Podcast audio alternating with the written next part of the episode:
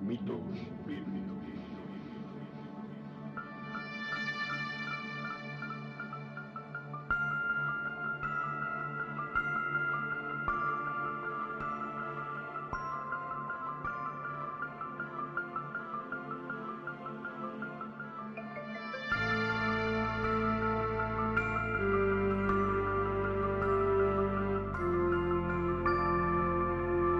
Podcast de análisis y crítica postmodernista de mitos difundidos por textos religiosos, presentado por Oscar Garrido.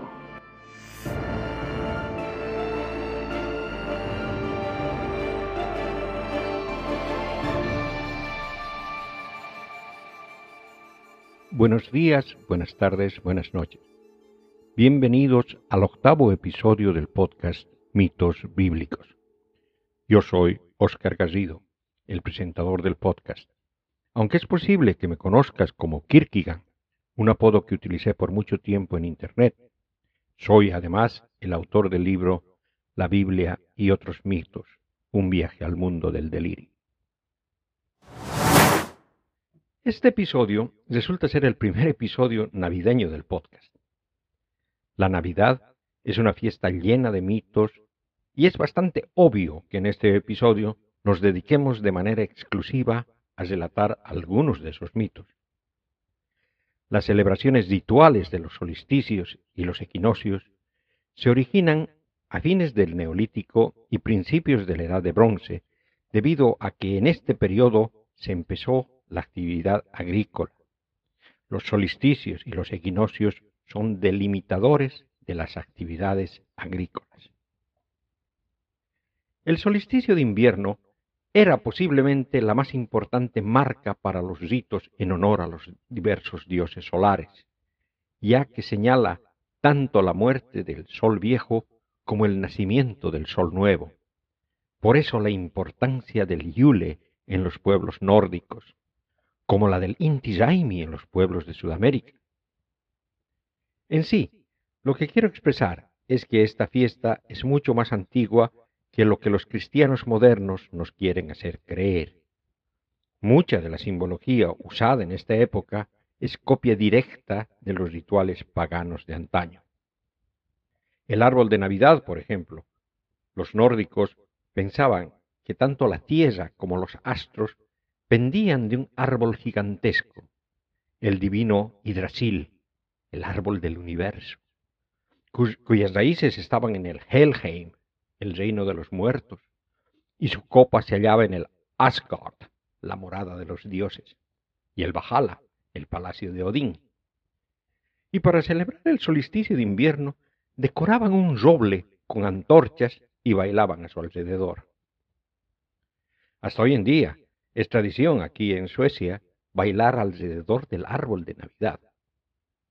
Obviamente, cuando estos pueblos fueron cristianizados, que debo decir que no fue precisamente de una manera pacífica, sino más bien muy parecida a, cómo los fundamentalistas islámicos tratan de islamizar.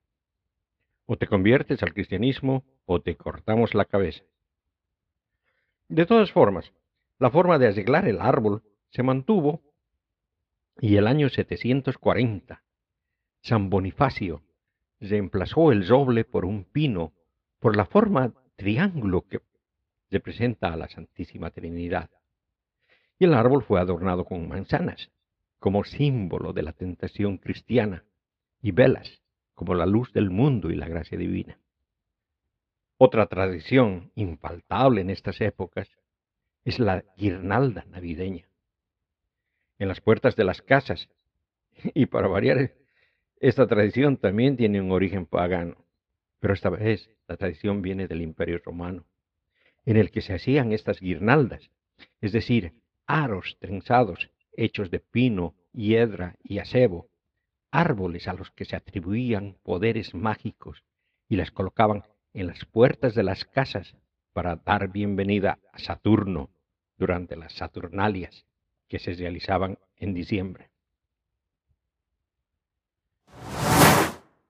Como se puede ver, muy poco de la Navidad tiene que ver con el supuesto nacimiento de Jesús, sino que pertenece a la herencia cultural milenaria de la humanidad. En sí, las causas por las que se entroncó las fiestas del solsticio con el supuesto nacimiento de Jesús están explicadas con mucho más detalle en mi libro, La Biblia y otros mitos.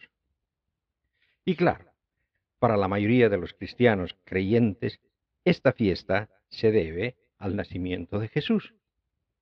Pero, ¿de dónde viene la idea de que Jesús nació el 25 de diciembre?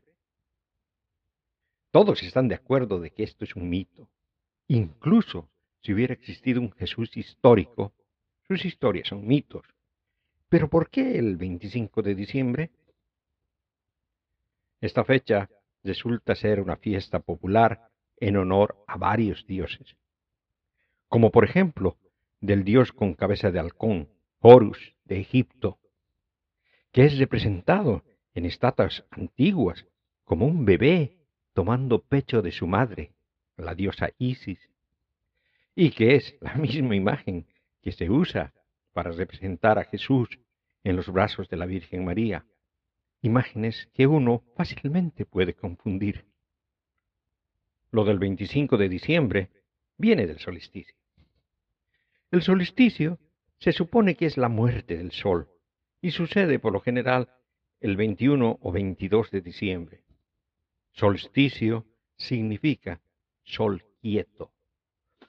Pues desde ese instante parecería que el sol no se mueve en relación a la Tierra. En realidad lo hace, pero los humanos no lo podemos captar.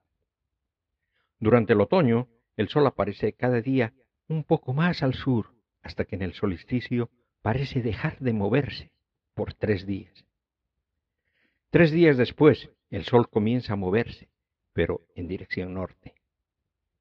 Es por eso que el 24 o 25 de diciembre se percibía como el nacimiento del dios Sol. El comienzo de días más largos y luminosos. La idea era que el sol viejo ha muerto y el nuevo ha nacido. Por eso el nacimiento del sol es un día en el que, por ejemplo, sacaban la estatua de Horus del templo para que la gente lo venere. Otro de los dioses solares era Mitra. Su culto era la religión más popular en el Imperio Romano en el siglo I, y también pensaban que su nacimiento coincidía con lo del solsticio, el 25 de diciembre. ¿Cómo se traslada esto a Jesús? Bueno, en el Nuevo Testamento tenemos dos diferentes relatos navideños, en los Evangelios de Lucas y Mateo. Y en estos relatos no existe indicación directa de las fechas en las que estos relatos suceden. La mejor hipótesis que conozco es que los cristianos escogieron esta fecha porque sabían que no podían averiguar cuándo nació Jesús, ya que hasta el siglo IV este hecho no había sido interesante o importante, hasta que decidieron que Jesús era Dios encarnado y escogieron diciembre 25 porque el mitraísmo era tan popular que el cumpleaños de Mitras se celebraba en una fiesta llamada Brumelia, en la que se hacían festejos con intercambios de regalos. Brumelia marcaba, por otro lado, el fin de las Saturnalias, que se celebraban el mes de diciembre. Y en ese tiempo, el siglo IV, el imperio romano ya era cristiano, y había muchos cristianos, pero aún habían muchos paganos, y entre ellos muchos mitraístas que seguían celebrando estas fiestas, y muchos cristianos recién convertidos que les gustaba mucho la brumelia y la seguían celebrando. Así que los obispos de la iglesia dijeron, mire, no vamos a poder impedir que la gente siga celebrando esto, así que mejor celebremos el nacimiento de Jesucristo en esta fecha y hacemos que nuestro rebaño cristiano celebre la Navidad porque de todas formas van a tener fiesta en esa fecha. Mejor que digan, vamos a tener una fiesta de Navidad en lugar de tener una fiesta de Brumelia. Es exactamente lo mismo que pasa actualmente con muchos ateos y agnósticos y librepensadores seculares, que a pesar de que ya no creen que Jesús es Dios, siguen celebrando la Navidad. Dicen celebrar el solsticio, el cumpleaños de Isaac Newton o otras variantes, pero hacen exactamente lo mismo que hacían cuando eran cristianos. Exactamente lo mismo. Va a ser una tentación grande el celebrar esta fiesta que técnicamente no deberíamos celebrar, así que le cambiamos de nombre y seguimos haciendo las mismas cosas. Parece pues que los cristianos secuestraron la fiesta de Mitra y se la aplicaron a Jesús. No hay ningún escrito antiguo que admita que hicieron esto. Esta es una hipótesis, es una especulación. Pero tiene mucha lógica y es lo que yo pienso que sucedió. El 325 se reunió el concilio de Nicea para definir si Jesucristo era Dios. Todos aceptaban que fue algo encarnado, el verbo hecho carne. ¿Pero qué era el verbo? Era un ser creado, como decían los arrianos, y siguen diciendo los testigos de Jehová, que en realidad son arrianos modernizados. Como la primera creación, la más grande de todo lo creado. El medio ambiente, el cual todo el gesto fue creado. Una especie de superángel, superarcángel. Y eso fue encarnado como Jesucristo. O era lo que decían los ateneos, que sostenían que el verbo era Dios. Y fueron estos últimos los que vencieron el debate por voto. Y así, la postura de que Jesucristo es Dios encarnado quedó como una línea oficial de la Iglesia Católica Ortodoxa. Y cuando eso pasó, entonces recién apareció el interés de celebrar el nacimiento de Cristo, el punto inicial de la encarnación. En realidad, podían haber decidido celebrar la Sagrada Concepción, la fiesta de la Anunciación, pero decidieron, sin pensar mucho en los mal llamados pro vida, que la encarnación empiece en el nacimiento. Y eso se convirtió en algo tan importante que llegó a desplazar la Pascua, porque en creencias anteriores decían que Jesús se convirtió en el Hijo de Dios mediante la resurrección. Y por ello la Pascua era importante. Hoy en día quedan rastros de esto cuando a veces se menciona la Navidad como las Pascuas de Navidad. Desde luego que se sigue celebrando la Pascua, pero no es tan importante como la Navidad, pues es en la Navidad que todo empezó, el Big Bang de la Encarnación. Así, el nacimiento de Jesús se convirtió en algo nuevo e importante. Y ya que en los Evangelios nadie menciona cuándo nació Jesús, y no existe ninguna evidencia histórica de ese nacimiento, no quedó más alternativas que aproximar la fecha. Lo cual es también bastante extraño, pues si es que Jesús hubiera existido, alguien hubiera tenido que recordar cuándo era su cumpleaños, o tal vez pensaron que su nacimiento no era algo importante. Los primeros cristianos creían que Jesús se convirtió en el Hijo de Dios en un momento posterior, en la resurrección o en su bautismo. Y las primeras celebraciones de este tipo eran la de Epifanía, el 6 de enero, celebrando su bautismo. En el siglo II, cuando los gnósticos lo celebraban, pues pensaban que Jesús se volvió el Hijo de Dios en el bautismo.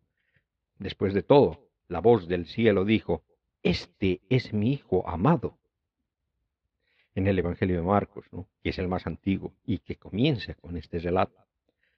Así que ellos celebraban el nacimiento del Hijo de Dios como el bautismo de Jesucristo. Y eso sobrevive en el calendario cristiano hoy en día. El 6 de enero, el bautismo de Jesús, ahora transformado en el Día de los Reyes Magos. Esa fecha ya era celebrada el siglo II por los gnósticos.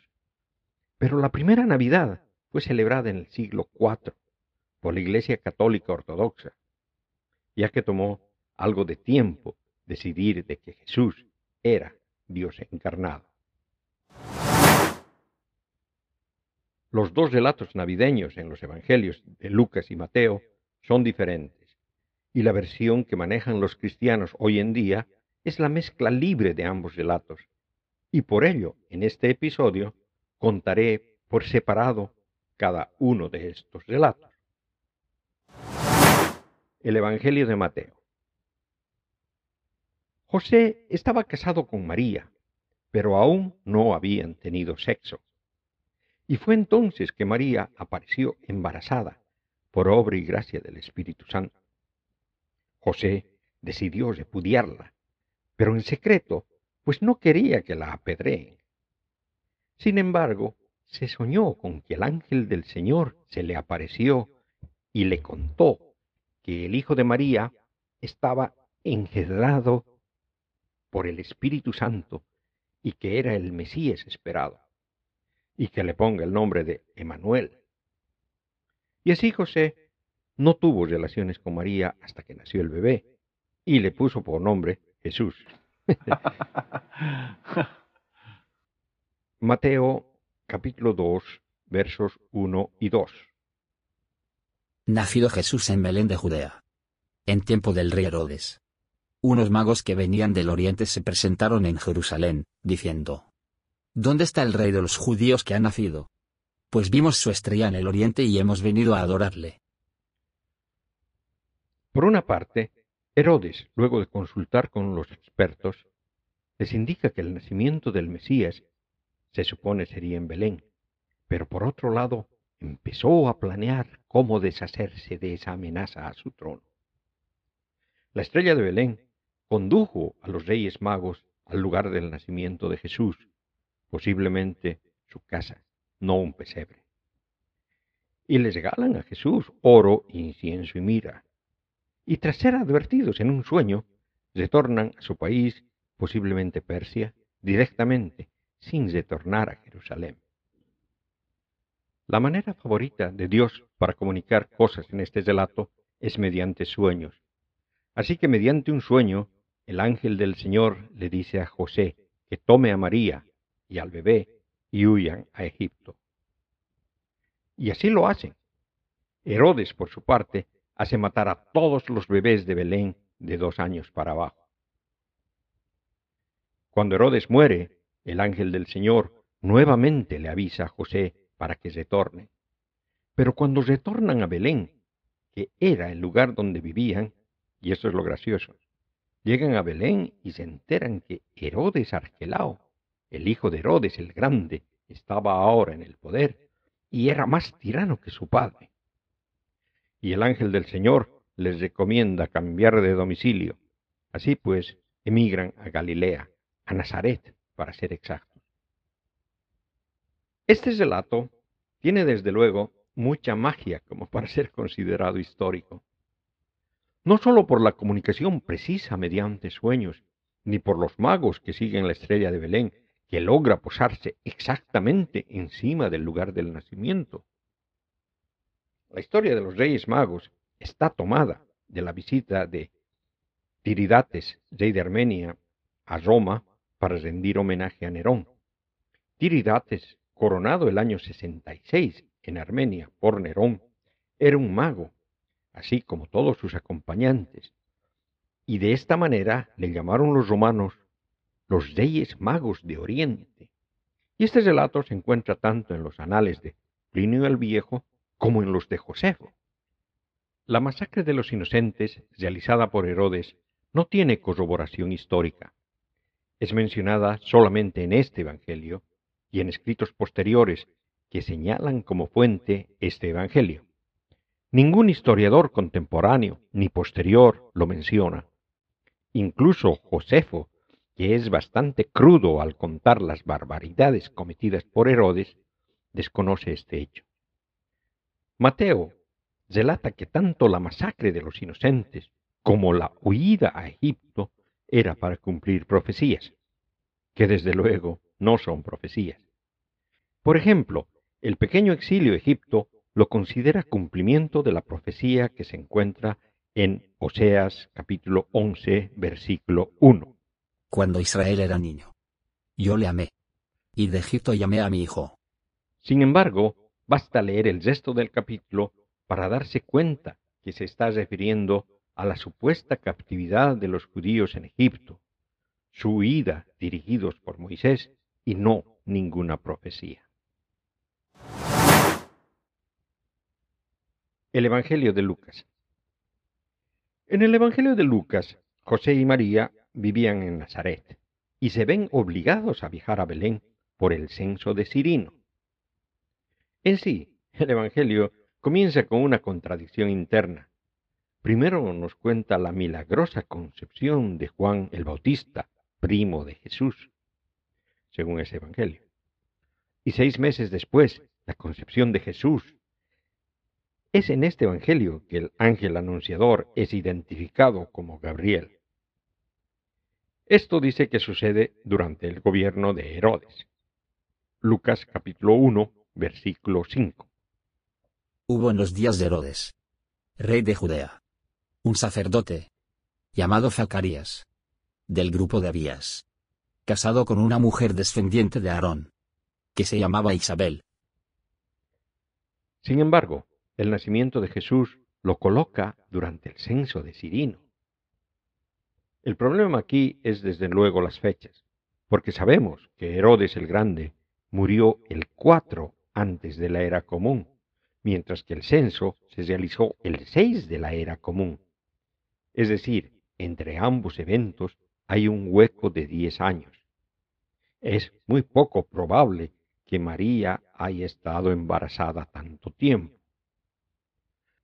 Lo grave de esto es que Lucas no solo contradice a Mateo, sino que Lucas contradice a Lucas.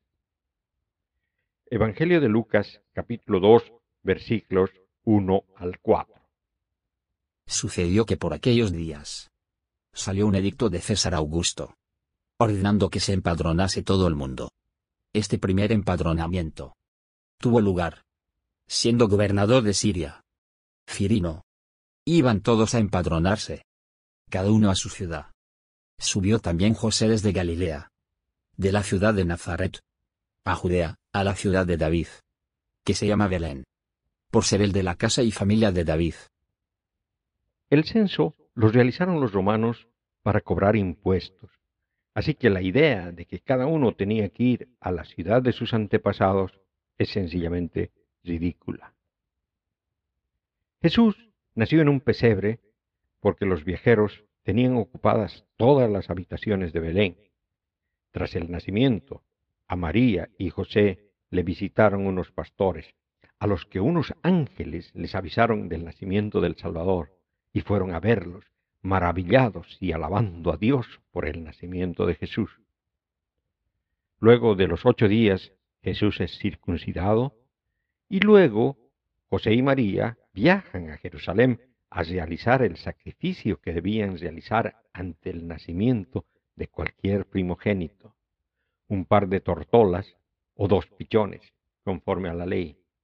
Tras ello, retornan a Jerusalén.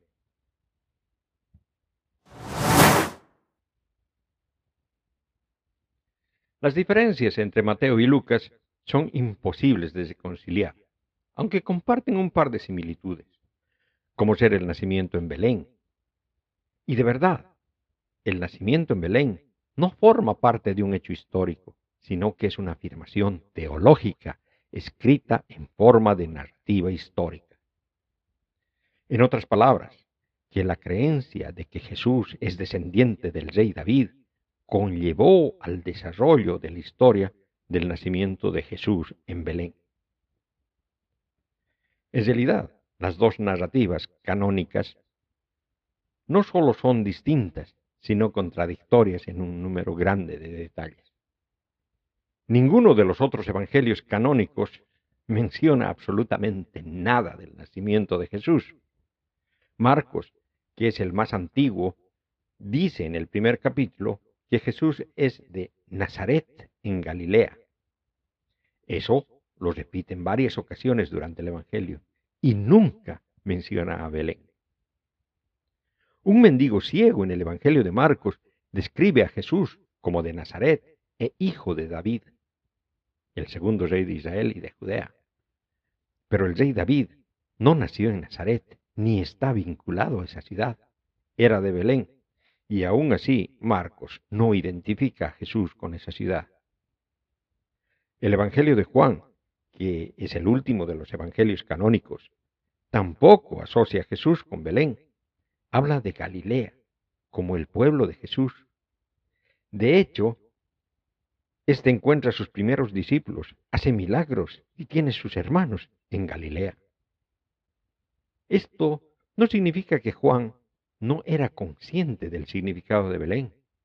El evangelista menciona un debate con algunos judíos que se refieren a la profecía que reclama que el Mesías sería descendiente de David y vendría de Belén. Sin embargo, en el Evangelio de Juan nunca se asocia Jesús con Belén, sino con Galilea y específicamente Nazaret. Los Evangelios de Marcos y Juan revelan que no pudieron vincular a Jesús con Belén o que no sabían dónde había nacido.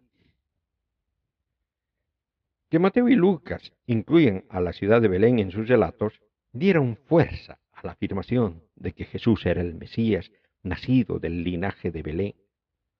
Ambos evangelistas se aseguraron que sus lectores estuvieran al tanto de la conexión genealógica de Jesús con el rey David, con la mención de esta ciudad, aunque las genealogías que presentan son también diferentes. Así que hoy, cuando la importancia de Belén se escucha en los villancicos o se muestra en los belenes, el nombre del pueblo que conecta a Jesús con el, un linaje ancestral y la esperanza profética de un nuevo líder, como lo fue en su tiempo el mítico rey David. Lo que tenemos del nacimiento de Jesús en el Nuevo Testamento es poco y contradictorio. Los cristianos simplemente ignoran las contradicciones y forman una historia híbrida que contiene partes de los evangelios de Mateo y partes del evangelio de Lucas.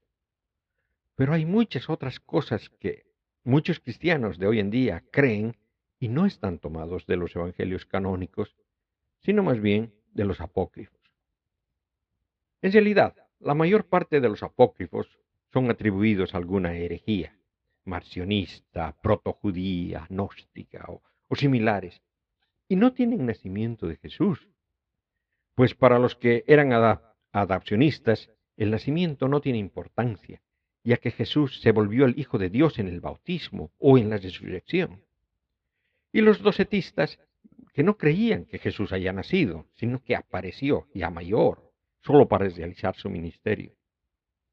Los docetistas ni siquiera creían que tenía carne y hueso. Jesús era para ellos una ilusión óptica, como el fantasma Gasparín. Por ello, los únicos apócrifos que hablan del nacimiento de Jesús son aquellos de tendencia ortodoxa. Y en partes trataban de apoyar de cierta manera a los escritos canónicos, explicando cosas que no quedan claras en el Nuevo Testamento. Por ejemplo, la historia de José el carpintero, de la cual tenemos dos versiones en diferentes idiomas, en copto y en árabe. Este Evangelio explica el por qué María es virgen todo el tiempo, además que achaca solo a José los hermanos de Jesús. En sí, lo que dice es que José era un anciano que tenía hijos de un anterior matrimonio y que luego es escogido para casarse con María. María tenía entonces 14 años cuando tuvo Jesús. Más que ser la historia de la vida de José, este Evangelio es más bien la historia de la muerte de José, que cuando fallece a los 111 años, su cuerpo es escoltado por Miguel y Gabriel, que conducen su alma hacia Dios en los cielos.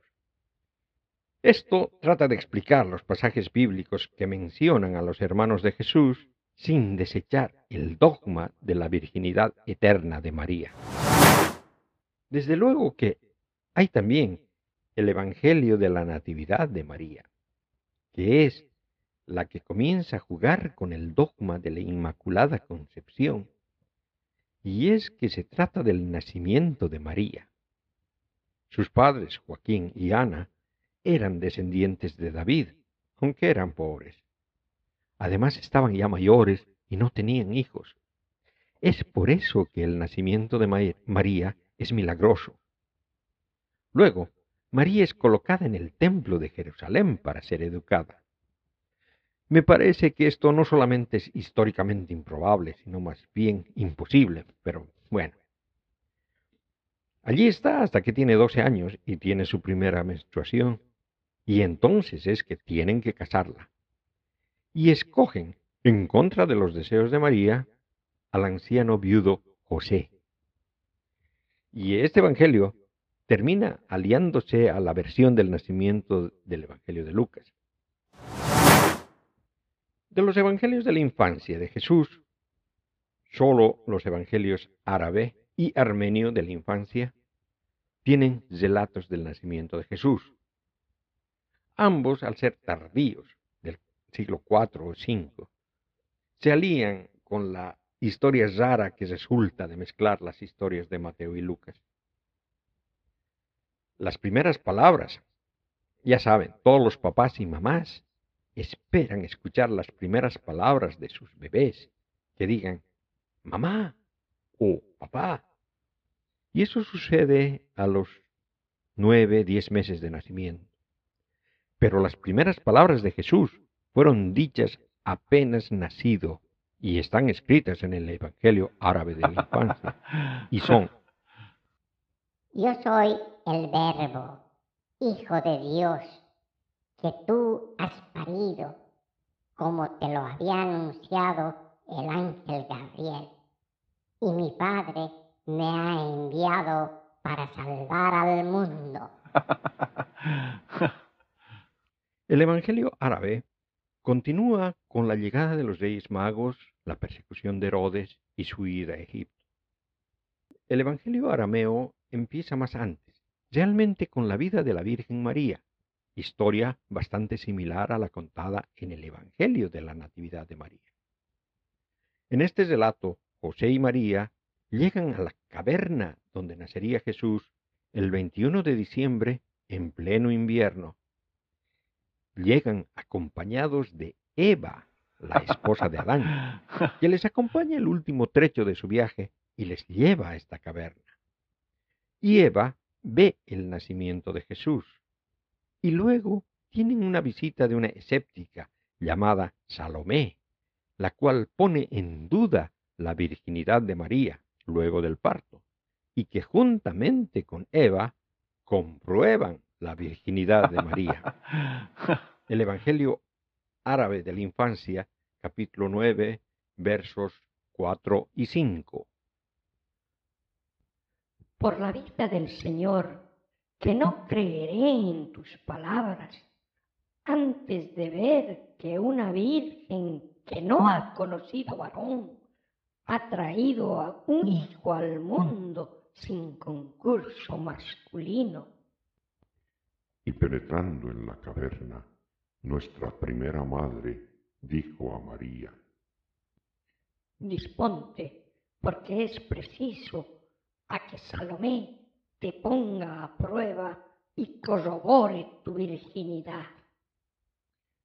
Y cuando Salomé entró en la caverna y extendiendo la mano quiso acercarla al vientre de la Virgen, súbitamente una llama que brotó de allí con intenso ardor le quemó la mano y lanzando un grito agudo exclamó Malaya yo, miserable e infortunada, a quien mis faltas han extraviado gravemente.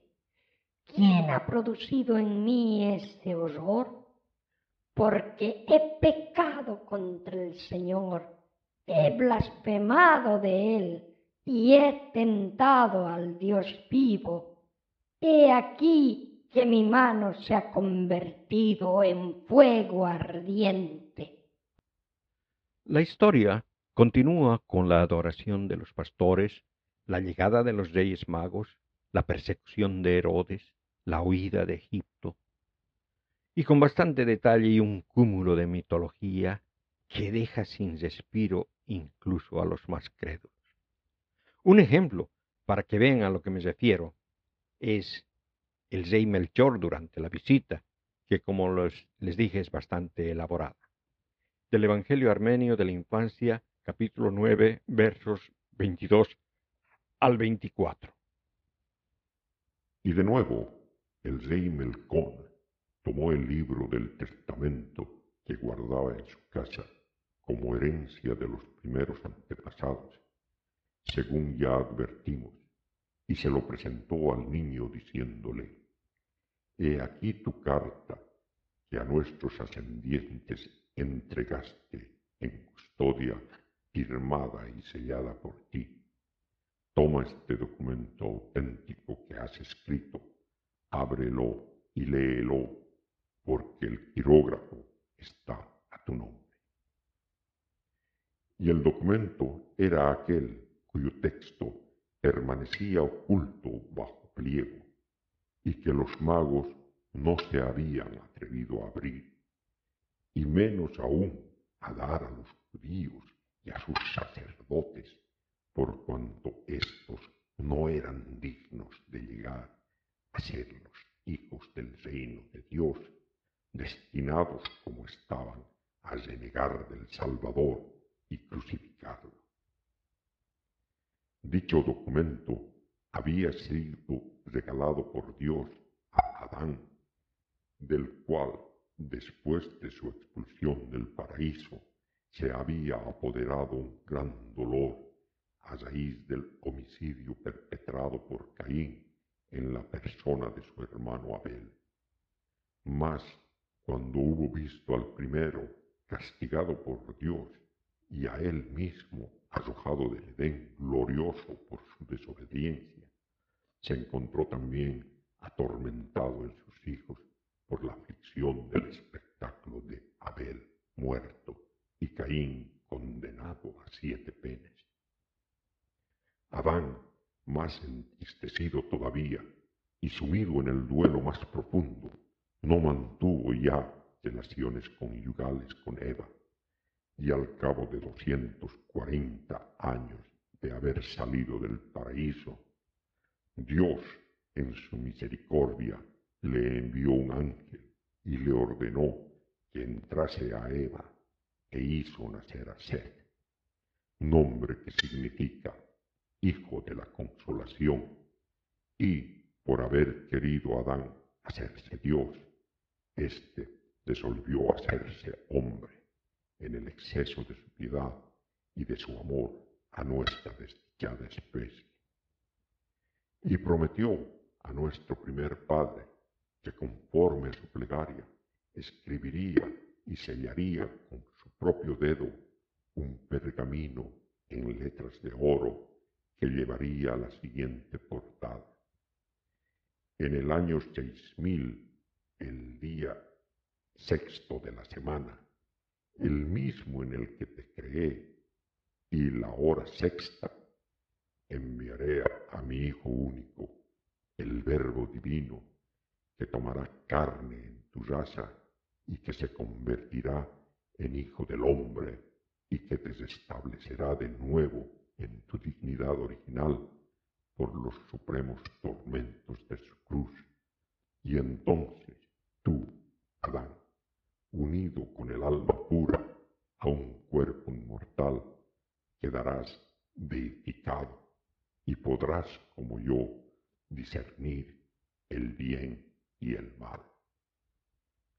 Y este documento que Adán dio a Set, Set a Enoch, Enoch a sus hijos, y que de tal suerte pasó de, los, de unos descendientes a otros hasta Noé, que Noé dio a Sem, Sem a sus hijos y sus hijos a sus hijos hasta Abraham, y Abraham dio a Melquisedec, el pontífice, que Melquisedec dio a otro, y estos otros todavía, hasta que llegó a manos de Ciro, quien lo guardó cuidadosamente en un salón especial donde se conservó hasta el tiempo de la Natividad del Cristo. Este documento era el mismo que los magos ofrecieron al niño Jesús. Tanto el Evangelio árabe como el armenio continúan con la huida a Egipto, con tantos milagros realizados por el bebé que uno se pregunta, ¿cómo es que los egipcios no se volvieron cristianos? A la muerte de Herodes regresan a Belén. Pero si vemos en el Evangelio armenio, vemos que antes de retornar a Canaán, la familia se va a dar una vueltita por Siria, donde realizan otros milagros, incluso resurrecciones de muertos. Al regresar a Belén, Jesús tenía, según el Evangelio armenio, seis años y tres meses. El Evangelio árabe no nos dice la edad de Jesús, pero que pasó en el exilio tres años. En el Evangelio árabe no se menciona Nazaret. Dice que Jesús regresa a Belén y continúa todo el relato sin mencionar más lugares.